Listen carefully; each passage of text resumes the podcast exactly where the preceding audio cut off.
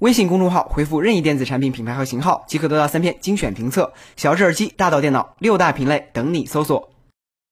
正如骑白马的不只有王子，还有可能是唐僧。在车头上装一个 B 的汽车，不只有布加迪，还有可能是拜腾。CS 开幕前夕，这家全称直译为车轮上的数字世界的车企，在拉斯维加斯发布了他们的首款车型拜腾 Concept。从名字便可以看出，拜腾 Concept 主打装逼和智能互联。外观上，它与法拉第未来的 FF 九幺有些类似，想用简洁的线条与传统 SUV 划清界限。车头的进气格栅与车尾都拥有智能表情设计，可以与用户和行人进行对话。显示电量状态、车辆行进信息等。内部一块五十英寸的细长条形大屏幕霸占了整个中控台，不多看几眼都觉得对不起花出去的钱。这块屏幕不仅具备车辆导航、通讯、娱乐等功能，还支持凌空手势操作。因此，开这辆车之前，你还得学会一门手语，比如你可以转一转手腕，打开音乐播放器，用手指凌空点击选择乐曲播放，或者用手抓住一个地点，抛进大屏幕中央的三维地图中来开启导航。此外 baton Concept 还搭载了 Alexa 语音助手，你可以用语音来唤起各项智能服务。续航上，两驱版续航四百公里，四驱版续航五百二十公里，快充模式下三十分钟可以充满百分之八十的电量。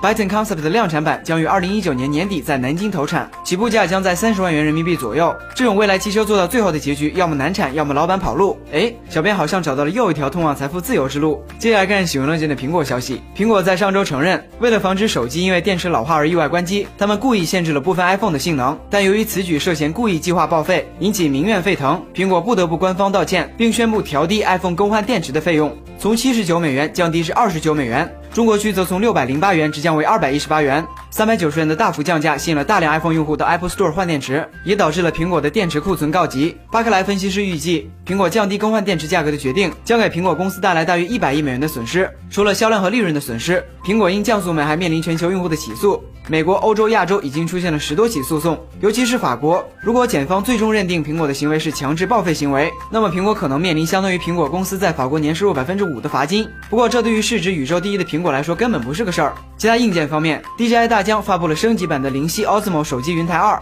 八百九十九元的零售价相比上代下调了五百元。它专为智能手机设计，可以帮助手机在移动中录制稳定流畅的视频，或者拍摄高清全景照片。虽然八百九十九元的价格丢了不会那么心疼，但买了可能也没什么用。所以怦然心动的朋友可以先多了解一下。公司方面，一汽轿车发布公告宣布，拟对摩拜出行进行增资入股，增资后一汽轿车将持有摩拜出行百分之十的股权。玩不动汽车就改玩自行车。一汽老总肯定是三体粉丝。最后来看游戏方面的消息，近日腾讯两款吃鸡手游正版几乎同时宣布即将开始先遣测试，届时官方将从已预约用户中随机抽取一定数量的玩家开通先遣测试资格。本次测试仅向安卓端用户开放，苹果用户也不要担心，甚至可以舒一口气，因为二零一八你终于可以过个好年。